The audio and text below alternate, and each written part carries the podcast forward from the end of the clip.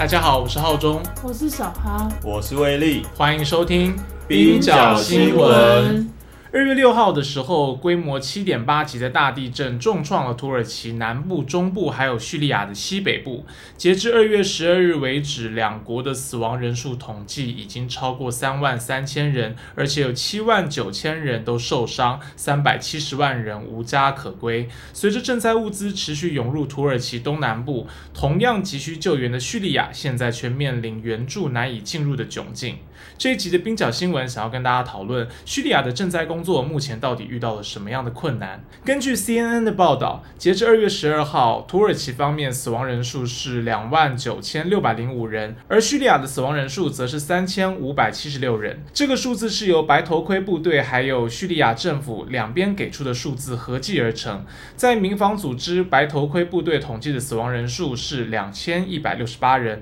而叙利亚政府提出的死亡人数则是一千四百。零八人，所以我们可以看到，其实，在统计方面也分开。为什么目前叙利亚的死亡人数会出现两组的统计数字呢？嗯，因为叙利亚在二零一一年的时候，他们爆发了内战之后，该国的领土就由不同的势力范围所占据。那阿萨德，也就是呃叙利亚政府，他们控制了叙利亚绝大部分的领土，那主要集中在中部跟南部。叙利亚的东北部是由库德族团体所控制。那这一次大地震灾情最严重的，其实是叙利亚的西北部，它它的局势其实也最复杂。像伊德利卜，它的北部就是有反对派，那反对派主要是由土耳其跟美国支持的，还有沙姆解放组织。那沙姆解放组织是二零一六年脱离基地的一个极端主义武装组织所控制。那东北部的话是库德族，库德族的话是美国所支持的。那伊德利卜的南部则是由阿萨德政府所控制，所以伊德利卜其实是一个省。那一个省里面其实就有四个不同的势力呃团体，好像帮派哦。对啊，其实其实就是各方占据这个呃的一个情况。那阿萨德政府它其实也掌握了伊德利卜旁边的拉塔基亚省、哈马省跟阿勒颇省，所以等于是包围了反对派的一个势力范围。那内战之后，阿萨德政府军队其实也持续轰炸伊德利卜，断绝物资进入伊德利卜，借此想要孤立反对派。那这次地震灾情比较严重的叙利亚西北部，它的居民将近有五百万。在地震发生前啊，这里的人道主义危机其实就已经很严峻了，有四百一十万人仰赖联合国的物资援助，例如燃料、庇护跟食物，而且有超过三百万人流离失所。地震发生之前啊，联合国物资以土耳其边境城市雷伊汉勒为集中点，经过巴布哈瓦这个唯一的过境点，然后进入叙利亚。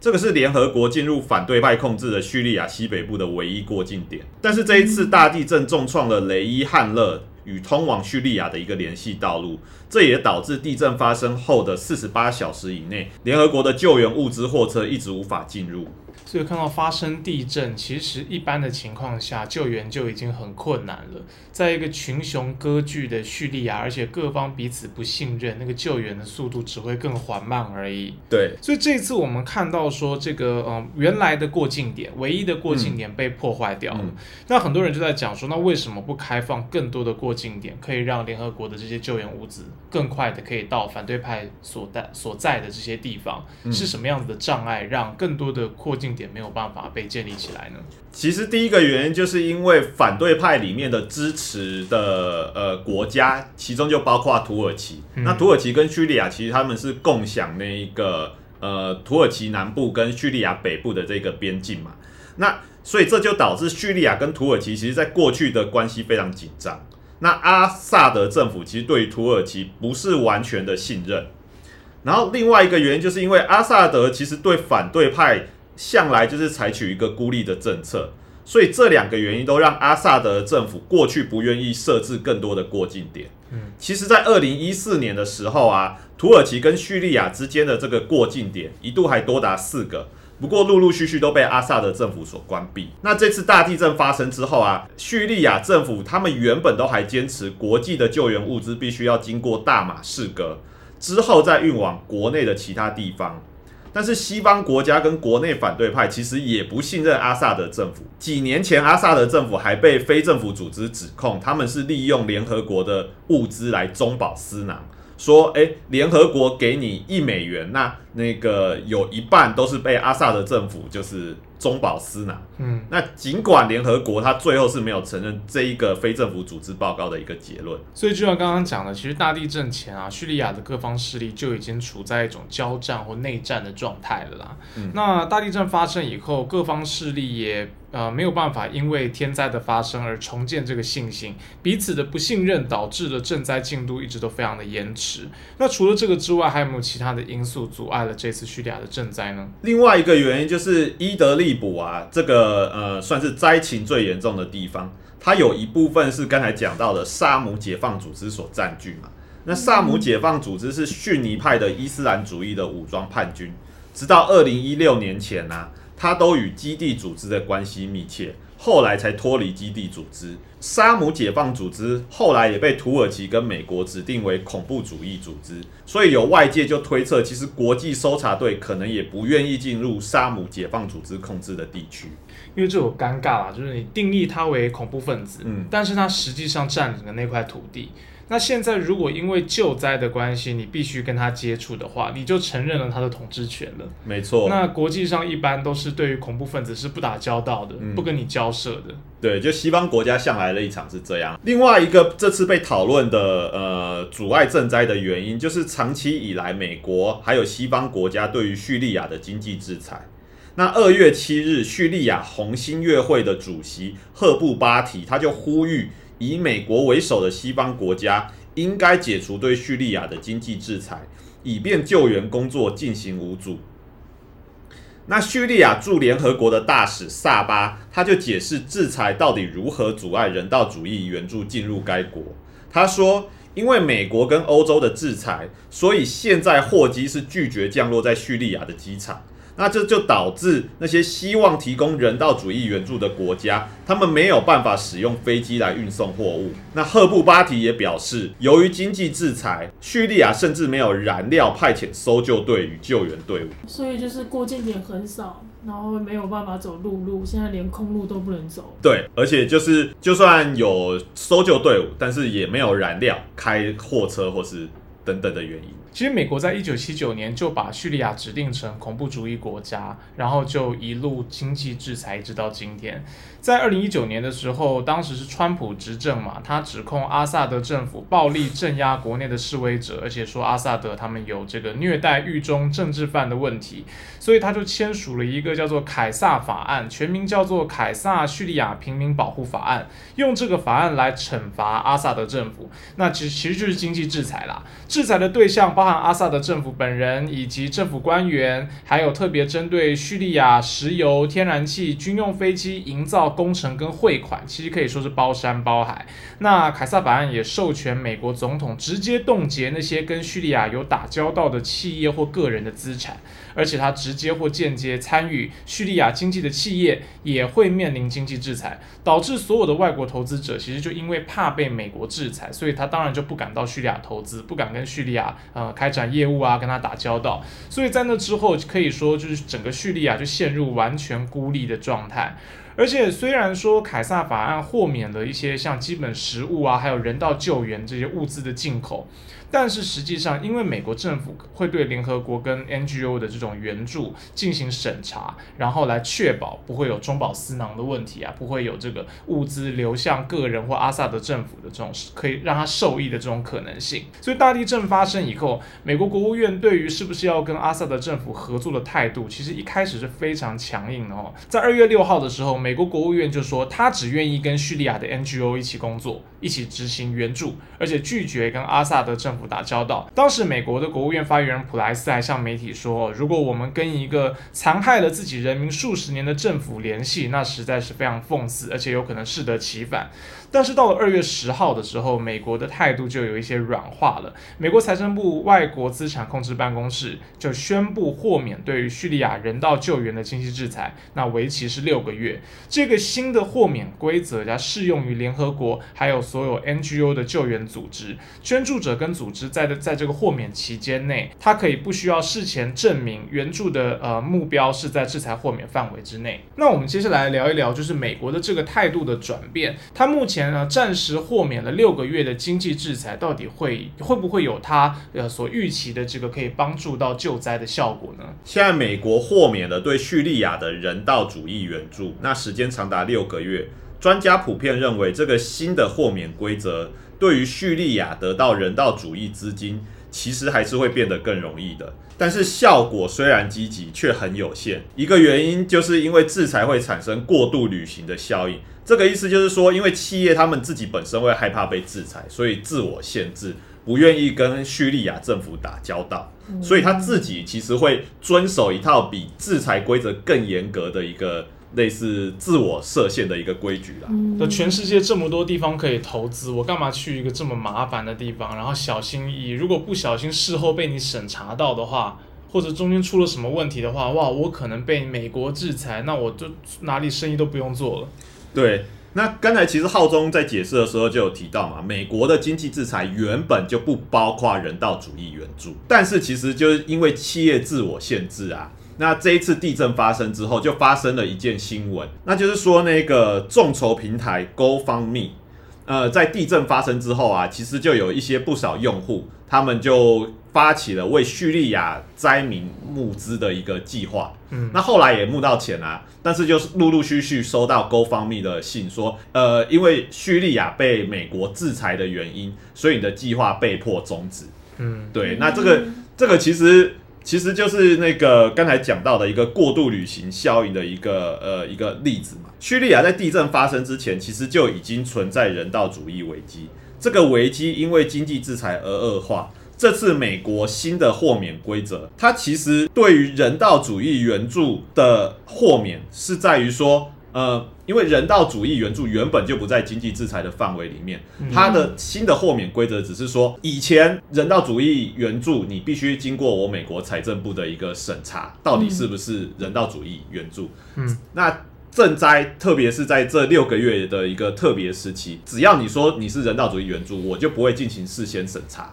嗯，哦，快速通关，类似快速通关。对，但是它会类似抽查的一个情况，去嗯。检查说，呃，如果你被检查到他怀疑你的话，那你就是得提出相关的一个证明。对啊，就事后他可能变成事后审查啦，事后审查以及其中抽查啦，你不能说我是人道物资，结果运过去的是武器啊什么的。对对，所以这个新的豁免规则，仔细来讲是是这样子啦。但是其实经济制裁它是整体的嘛，它对于叙利亚的这个长期负面影响其实是没有消失的哦。实际上，经济制裁的对于叙利亚的影响非常深远，特别是对一般民众。在地震发生前，呃，二零二二年十一月的时候，联合国有一个单方面强制措施与人权问题的特别报告员，叫做埃琳娜·窦涵，他就有指出，制裁正在恶化叙利亚平民遭遇的破坏跟创伤。那他的报告指出啊，制裁导致该国药品跟医疗设备短缺，因为外国生产商跟银行他们害怕被制裁，所以拒绝交货，银行也拒绝付款。那制裁也影响了叙利亚其他各行各业，特别是一些关键部门，包括石油、天然气、电力跟贸易业。它也破坏了叙利亚经济重建跟复苏的一个努力。而且因为电力时常中断，所以它也影响了医疗部门，例如医院的设备就因为常常断电而无法正常运作。那窦涵最后就警告啊，现在叙利亚正面临毁灭性且持续恶化的一个情势，继续单方面的制裁，有可能已经构成对所有叙利亚人民的危害人道罪。那地震发生之前的叙利亚，它本来就有百分之九十的人口生活在贫穷之中，而且有一千两百万人是面临粮食不安全的一个问题。外界一般都怎么看呢？大家认为这个经济制裁跟救灾的进度缓慢之间的关联性怎么样？现在有两种声音，那主流媒体像是《华尔街日报》或英国的《卫报》，他们就认为说，经济制裁不是影响现在叙利亚赈灾的主要原因，那所以认为豁免经济制裁其实是没有必要的，因为经济制裁的惩罚对象主要是阿萨德政府。嗯，那这些媒体认为啊，经济制裁对于人道主义的援助，特别是它的流动，其实没有太大的影响。嗯，对，就是刚才讲、刚才解释的那个规则嘛，就是说它其实现在只是一个快速通关，嗯，而已。那人道主义援助本来就是可以进去，但是呃，我们如果看看其他人士的说法，其实就可以发现啊，其实制裁对于赈灾其实还是有一定程度的影响。那例如叙利亚红新月会的主席赫布巴提，他其实有提到，目前灾区啊救援急需的是其实是重型机具。救护车跟消防车，因为现在如果你去看一些新闻，叙利亚在地震发生之前，其实大大部分的那个搜救都是以徒手的方式嗯，在进行，所以那个救灾的进度其实会非常一定会很慢啦。那个大楼倒塌，你要挖那些瓦砾，其实需要重机具的。对尤其黄金四十八小时，就是那个救人的七十二小时啦，在那过后，其实你要更快速的开挖，一定就是要大机器开进去啊。没错，红星月会的赫布巴提他就有提到，如果没有解除经济制裁，那这些机具、消防车、救护车是不可能进去叙利亚的。那这个说法其实也得到了联合国人权事务高级专员办事处的声明的印证。那联合国人权高专办他们在二月十日的时候就有呼吁取消对叙利亚单方面的经济制裁，还有金融限制。那联合国人权高专办呼吁各界援助，但是提供人道主义援助，例如食品、药品、医疗设备跟建筑材料的前提是必须要解除制裁，才可以使人道主义援助的资金流动畅通无阻。那高专办就继续表示啊，他们对于美国放松制裁的决定是欢迎的。但是他强调，豁免对于人道主义援助的制裁，可能不足以解决制裁造成的长期负面的一个影响。还有企业过度遵守制裁规则的问题，就是刚才讲到的那个自我审查、自对自我审，查。那在赈灾期间啊，人道主义救援工作者他们还是可能会面临采购程序、银行转账的困难。那而且此外，叙利亚的侨民可能也无法透过汇款或是筹资的方式来为灾区的灾民提供经济支持。嗯，那高专办最后就说啊，国际社会特别是施加制裁的这些国家，例如美国，你们必须尽快采取行动，结束对叙利亚单方面的制裁。那叙利亚在过去这十几年的内战已经失去了关键的基础设施，所以急需恢复跟重建。而且有一个问题是说，人道救援物资的范围其实是一个很有点空泛的说法，对啊，因为它的经济制裁虽然目标本来就排除了人道物资，嗯。但是它包含了像呃营造、嗯。像建材嗯，这些东西，其实都是你一个国家在灾难后要重建必须要使用的东西。你人道物资如果只是一些药品啊什么，但是对于他要重建基础建设，他要做一些，例如我要我要做一个救难艇，或者像我搞搞一些像方舱医院那种紧急急救站，这些都是需要一些钢料啊、钢材、板材啊这些东西才办有办法搭建起来嘛。所以这些基础的设备是不是算在这个豁免的清单之内呢？其实会有一些问题。对。然后我觉得，我觉得最根本的一个问题就是人道主义援助跟呃基础建设，也就是叙利亚现在的基础建设，其实是一个百废待兴的一个状态。那你的经济制裁现在豁免了人道主义援助，但是对于石油、对于天然气、对于电力，你的经济制裁还是存在的那医院的运作，那那个呃卡车的运输，这些都是燃料还是需要、啊。对啊，燃料都还是需要嘛。那你如果不解除这些经济制裁的话，其实这些就是根本的基础建设都是没有办法运作的。网络上我看一个漫画啊，就是说美国一手等于说你一手其实在痛殴一个人，把一个人打得半残，打得半残，然后左手说开放快速通关，送他 OK 泵，让他贴贴一些这个胶布，对。但是一定一定是赶不上你伤害它的那个作用力嘛，因为你一边在经济制裁它，它缺水、缺电、缺药，什么都缺，然后你现在送开放送物资给他，好像你很善行，但是你本来经济制裁造成它的那个结果，其实还持续发挥作用当中。没错，那目前叙利亚呃呃灾难发生至今，它现在的这个赈灾进度怎么样？在大地震发生之后啊，其实叙利亚政府它有改变态度啦，就是以往它是采取孤独立反对派的一个呃立场嘛。那他现在除了与土耳其政府讨论重新开放进入叙利亚领土的过境点之外啊，叙利亚的部长会议也批准了向叙利亚所有地区提供人道主义援助，这其中也包括叛军控制的地区。那大马士革也愿意让联合国叙利亚红新月会的援助提供至最有需要的人手中。那叙利亚现在其实正需要国际社会的援助哦。该国的外交部长梅克达德他就说，叙利亚政府愿意向国际社会提供一切所需的设施，来换取对叙利亚人的人道援助。目前，联合国的卡车已经进入叙利亚西北部，而且是反对派控制的伊德利卜。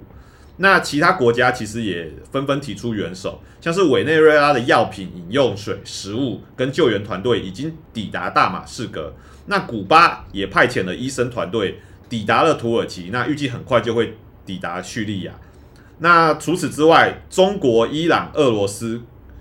阿尔及利亚跟阿拉伯联合大公国都表示，而且已经提供必要援助。那目前就是正在运送这个救援物资，还有他们的团队前往叙利亚。但是现在又遇到一个问题，因为大马士革机场现在还没有恢复完全运作，还没有恢复完全运作，就是因为在今年一月的时候，他们的机场被以色列的导弹击中，所以现在呃。就是还是处于一个呃没有正常没有办法正常呃营运的一个状态。其实看到叙利亚这个国家，真的会觉得蛮惨的，因为它也可以说是大大国博弈底下的一个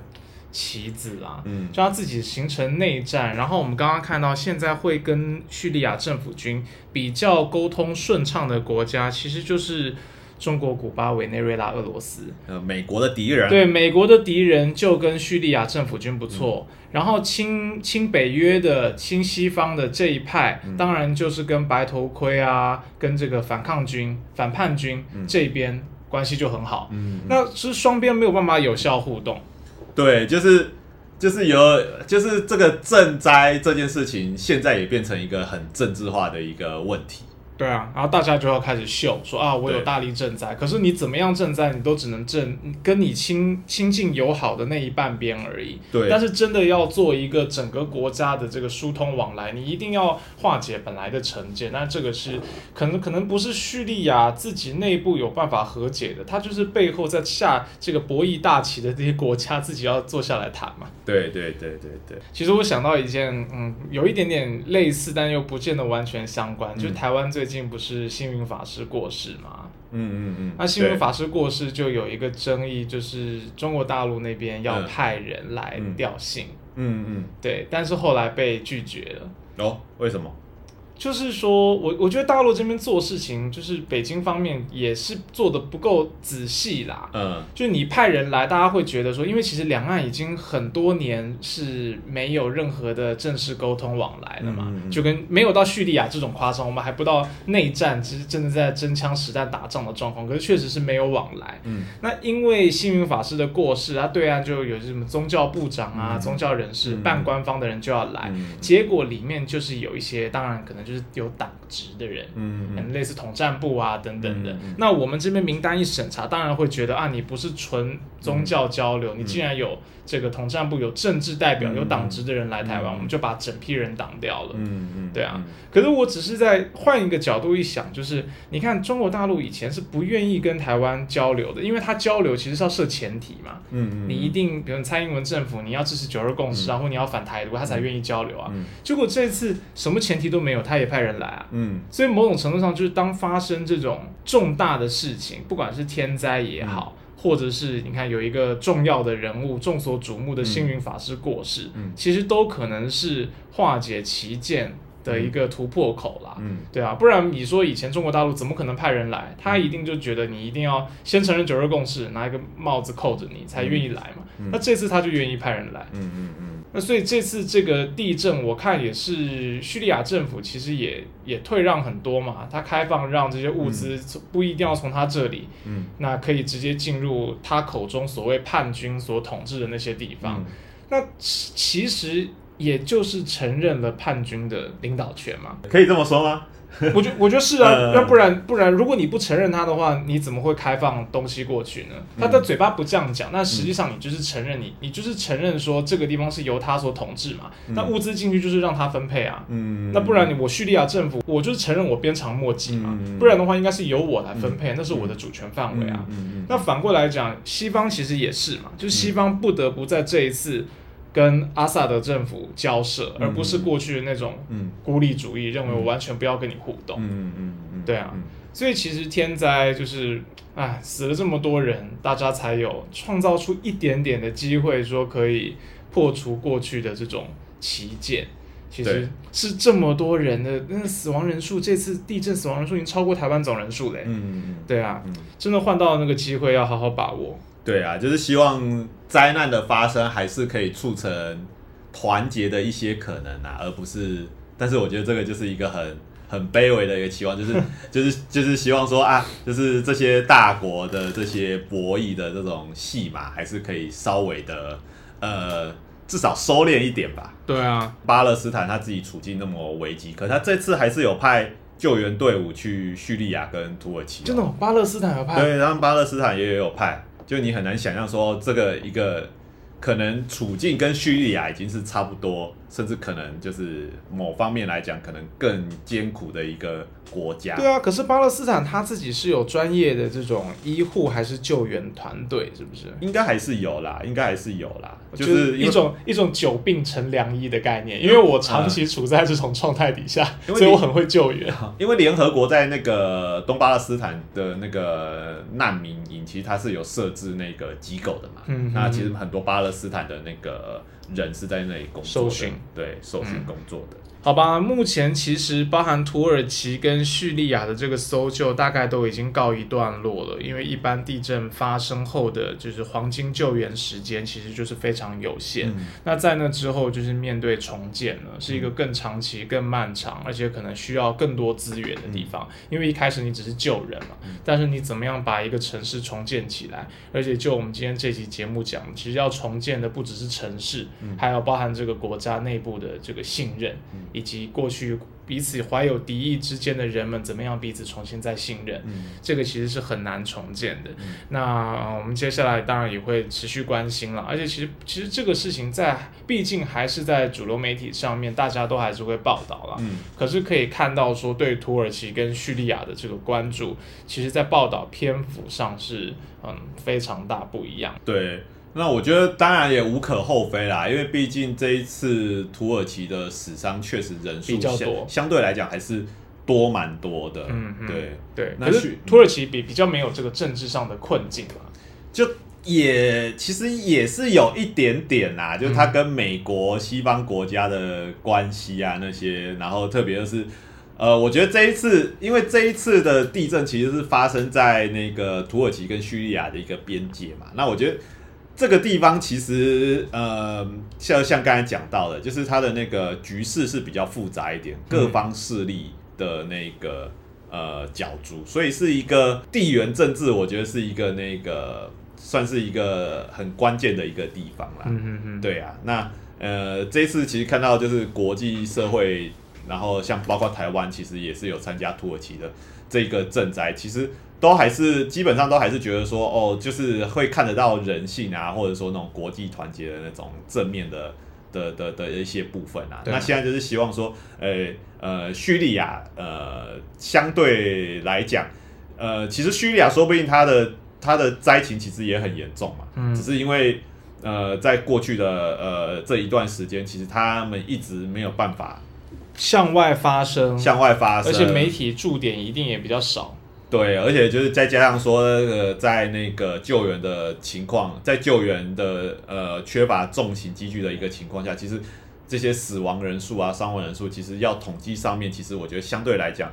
也不是像土耳其，也没办法像土耳其一样那么的快啦。就它没有一个官方啦，对啊，对，它这么多土地，然后有不同的单位在在控制的，对对然后有一些是那种像是一些打游击的，它真的有，它可以打仗，对但是他真的有办法有效的控制他所管理的那块土地，然后统计伤亡人数吗？他有户政编码，知道哪个地方住了多少人吗？我觉得那其实都是我都很怀疑的。嗯所以那个死亡人数的数字，其实目前也只能参考而已。嗯嗯嗯，嗯，对，所以我觉得我们后续就继续观察，然后也追踪那个叙利亚跟土耳其大地震的情况吧。好，以上就是我们今天这期节目的全部内容。如果你喜欢我们节目的话，请给我们五星的好评，也欢迎把我们节目推荐给你关心国际新闻的朋友。冰角新闻不止冰山一角，我们下周见啦！拜拜拜